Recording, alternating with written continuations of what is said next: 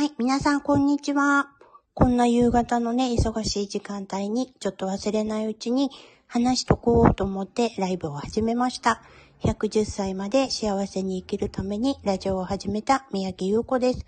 今日ね、あの、ちょっとお昼に面白いワークを受けたんです。引き寄せの法則ってあるじゃないですか。自分がこういう風になったらいいな、こういう風になるよねっていう引き寄せですね。それについての、あのちょっと自分には欠けている部分っていうのに気がつかされたお話です。多分ね、あの、50代、40代後半とか50代の人っていうのはね、経験がいっぱいあると思うんですが、私もね、昭和生まれだし、昭和のね、ちょうどバブルの頃にお仕事始めてとかっていう世代なんですけど、あの美容師だったんでね、誰も教えてくれないんですよ。見て学べっていう感じなんですね。でも見てても学べないこといっぱいありますよね。ちょっとわからないと思って。で、勉強会とかもあったんですけど、もうほぼほぼ自分の時間はなしです。朝6時の電車に乗って、仕事場に着き、先輩たちが来る前に朝練をして、で、一日中お仕事して、9時に仕事が終了して、それから11時の終電までの間、みっちり勉強する。そんなことをね、当たり前のようにやってました。もうそれが普通なんだと思ってたんで、今のね、若い人たちの、にそれ押し付けになっちゃうんですよ。こうやったらいいよっていうのは。だけど、あのー、それだけね、こう時代が変わってきてる。で、仕事もね、やればやるだけの成功報酬型だったんですけど、今、そういうのないですよね。時間で1ヶ月いくら、やってもやんなくても1ヶ月いくら、そういうところが増えてます。で、なんでかって言ったら、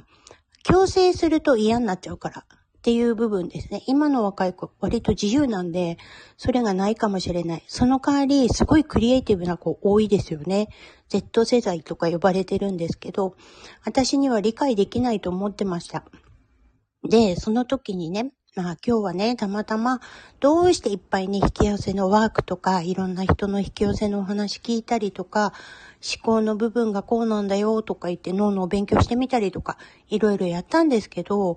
女性限定っていうか、そうです、女性限定ですね。で、あの、どうしてそれができないかっていうとこ。まあ男性の方はそんなことないと思うんですけど、女の人ってね、子宮持ってるじゃないですか。まあ、手術して取っちゃった方もいるかもしれないんですけど、それでも子宮を持っている。よく、あの、そこの部分がすごく重要だよっていうことを今日教えてもらいました。忘れちゃうんですよね。一生懸命、あの、うちなんて母子家庭だったから、男性並みに働いて、こうしたら売り上げが上がる、こういうふうにしたらもっと良くなる、そういうことばっかり考えてたから、自分が女であること、子宮を持っていることとかね、すっかり忘れちゃってたんですが、あのー、女の人ってね、子宮でキャッチするんだって、いろんなことを。だからやっぱりそこを大切にしていかないといけないと。で、直感力っていうのもね、信じる、感じるままっていうところをもっと出してちょうだいっていうお勉強だったんですよ。私、それが全然なくって、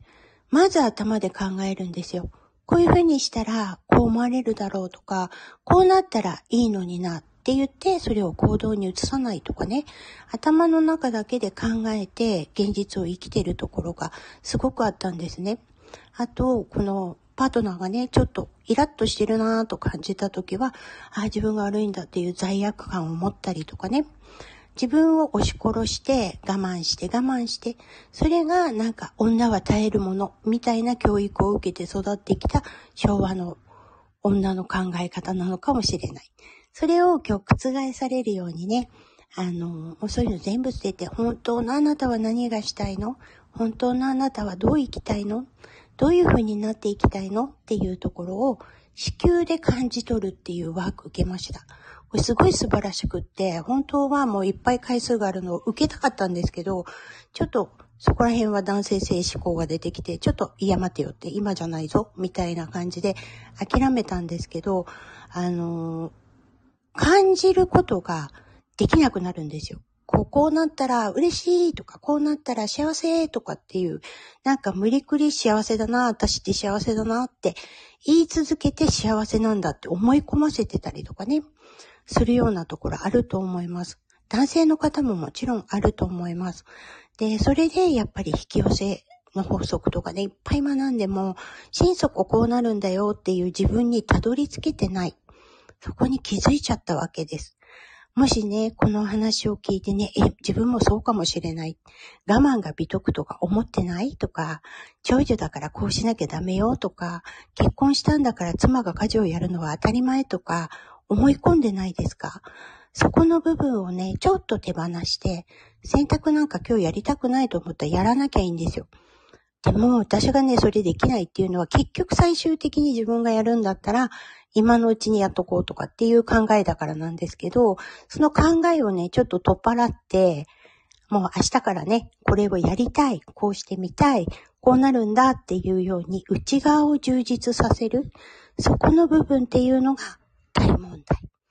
もうお母さんでもあるし、奥さんでもあるし、嫁でもあるし、娘でもある。そういう女の人っていろんなところでセーブするんですよね。自分は長女だからこうしなきゃ。自分は、あの、お母さんだからこれをやらなきゃって。そこの部分を今、私はもう子供も独立して、両親も亡くなって、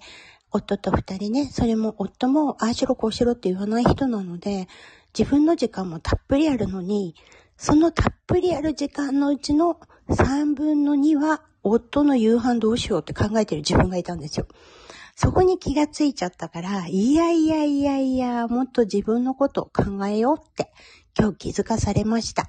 もしね、このお話聞いて、えー、そんなことできるの？って思うんだったら、ぜひ自分の子宮に手を当てて、じっくりと感じるままのことやってみてください。ということをね、今日ちょっと伝えたくて、急遽お話ししてみました。もし聞いた方でね、インスタグラムとかやってらっしゃる方いたら、今日9時からね、ライブやるので、よかったら見てください。ということで、今日のお話はここまでです。ちょっとよくわかんないっていう方はコメントくださいね。ありがとうございました。